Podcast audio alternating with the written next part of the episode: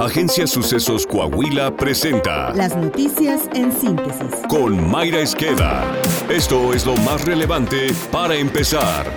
Internacional. El expresidente Donald Trump se entregó en una cárcel en Georgia donde fue procesado y fotografiado por planear ilegalmente revertir las elecciones de 2020 en ese estado. Esta es la primera vez que un presidente de Estados Unidos, ya sea en activo o retirado, es fotografiado en un procedimiento legal por la policía. A diferencia de otras ciudades que no le exigieron que posara para una fotografía policial, los funcionarios de condado de Fulton dijeron que tomaron una fotografía de registro como lo harían con cualquier otro acusado. Trump salió libre media hora después de que se leyeron los cargos y pagaron una fianza de 200 mil dólares. En su salida, el expresidente afirmó que lo que ocurrió fue una parodia de la justicia y sostuvo que no hizo nada malo. Nacional. Proceso difundió que el subsecretario de Gobernación Alejandro Encinas le exigió a Carla Quintana buscar la manera de reducir el número de reportes de desaparición de personas porque el presidente López Obrador considera que están inflados los números del Registro Nacional de Personas Desaparecidas y no localizadas. Ello, según el reconocido semanario, habría sido el punto de quiebre que motivó la renuncia de quien fuera titular de la Comisión Nacional de Búsqueda. Aunado a lo anterior, la exfuncionaria se inconformó por el anuncio de un censo para confirmar el número de personas desaparecidas en el país, proceso del que fue marginada la institución que estaba a su cargo y que se delegó a los llamados servidores de la Nación de la Secretaría del Bienestar, siendo que dicha dependencia no está en el catálogo de autoridades buscadoras, contrario a lo que establece la Ley General en materia de desaparición y búsqueda de personas, según confiaron fuentes a proceso.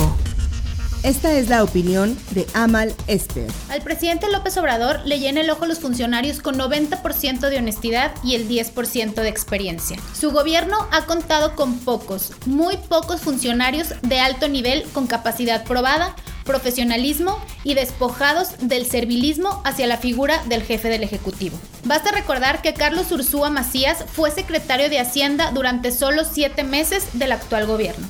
Su renuncia se derivó, entre otras cosas, porque la administración emanada de Morena tomaba decisiones de políticas públicas sin sustento e imponía funcionarios sin conocimiento de la hacienda pública. Otro caso del mismo tipo es Carla Quintana Osuna, quien renunció a la Comisión Nacional de Búsqueda de Personas Desaparecidas. Terrible pérdida para el país. Ella es una mujer preparada, es doctora en Derecho por el Instituto de Investigaciones Jurídicas de la UNAM, maestra en Derecho por la Universidad de Harvard, con maestría en Estudios de la Diferencia Sexual por la Universidad de Barcelona y su preparación va aún más allá. Antes de llegar al cargo que desempeñó, fue directora general de la Asesoría Jurídica Federal de la Comisión Ejecutiva de Atención a Víctimas. Se desempeñó como abogada de la Corte Interamericana de Derechos Humanos y fue vicepresidenta de Integridad Institucional del Banco Mundial. Pero mientras Carla Quintana Osuna buscaba profesionalizar la búsqueda de personas desaparecidas y tejía alianzas con los gobiernos estatales sin importar colores partidistas, el presidente López Obrador se rehusaba a reunirse con colectivos de madres de desaparecidos, al menos con las mexicanas. Y mientras Carla Quintana lograba una gran coordinación con el INE, que permitió usar la información biométrica contenida en el padrón electoral para obtener la identificación de cuerpos de personas desaparecidas y no identificadas mediante las huellas, el presidente anunciaba censos de desaparecidos usando los llamados servidores de la nación. Debió ser frustrante para ella trabajar con un jefe así. Señor presidente, Carla Quintana no tiene el 90% de honestidad, tiene el 100%. Carla Quintana no tiene el 10% de experiencia, tiene el 100%. Además, tiene algo que a usted le hace falta, sensibilidad, empatía y profesionalismo. Al día de hoy hay más de 42 mil desaparecidos en el sexenio de López Obrador y contando. A ellas y ellos seguramente les buscará alguien con un 90% de honestidad, pero con un 10% de experiencia. El gobierno de la 4T no ha dado información acerca del destino de los ahorros producto del plan de austeridad durante el año 2021, que concentró al menos 5.980 millones de pesos, afirmó Anel Vázquez Anderson, secretaria ejecutiva del Instituto de Investigación en Rendición de Cuentas y Combate a la Corrupción. La especialista afirmó que preocupa que el Ejecutivo Federal no tenga bases de datos para conocer dónde están esos recursos. Asimismo, el organismo indicó que el 80% de las contrataciones públicas fueron por adjudicación directa y 10% por licitación pública. Las instituciones con más contrataciones fueron el Instituto Nacional de Seguridad Social y el Fondo Nacional de Fomento al Turismo.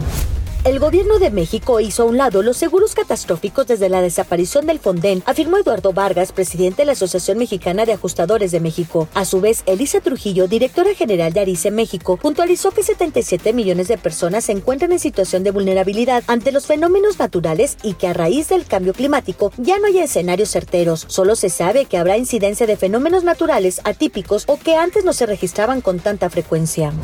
Un grupo de sicarios que viajaba sobre una camioneta abrió fuego en contra de un grupo de niños y adolescentes que jugaban fútbol en una cancha de San Francisco del Rincón, Guanajuato, dejando como saldo a un adolescente de 12 años sin vida y otros dos lesionados, un niño de 10 años y un joven de 17. Ambos permanecen graves. Los cuerpos de tres personas fueron colgados de un puente vehicular en el municipio de Salinas, Victoria, Nuevo León. Automovilistas reportaron el hallazgo a los cuerpos de emergencia. Los cuerpos se encontraban colgados de pies, estaban semidesnudos y con aparentes huellas de violencia. De manera extraoficial, se dio a conocer que presentaban disparos por arma de fuego.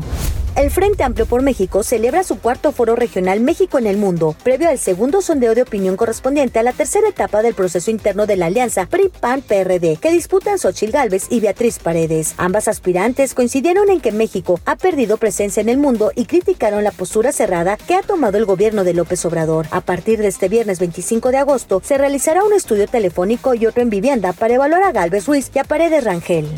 La universidad ha sido uno de los grandes aliados de mi gobierno mencionó el gobernador Miguel Ángel Riquelme Solís al acompañar a Salvador Hernández Vélez, rector de la Universidad Autónoma de Coahuila, en la inauguración de la Escuela Superior de Música en la que se invirtieron 136 millones de pesos. Este nuevo edificio que se ubica en el campus Arteaga cuenta con 130 espacios educativos entre aulas, talleres, cubículos, áreas comunes y anexos. Con esas instalaciones la Escuela Superior de Música se fortalece, se adapta a las necesidades actuales y se ratifica como una institución indispensable para la vida social y cultural de nuestro estado, señaló el mandatario estatal a la agregar que con esta obra se confirma el gran compromiso por fortalecer la infraestructura de esa casa de estudios. Saltillo. Como una promesa cumplida, el gobierno de Saltillo, a cargo de José María Frausto Siller, entregó apoyos en semilla forrajera, equipo solar de bombeo de agua, además de una antena telefónica celular en el marco de las acciones por la Semana del Campo. En el ejido La Aventura, por medio de una videollamada, el alcalde Chema Frausto inauguró la antena celular en la que saludó sin interrupciones de señal a los habitantes de las comunidades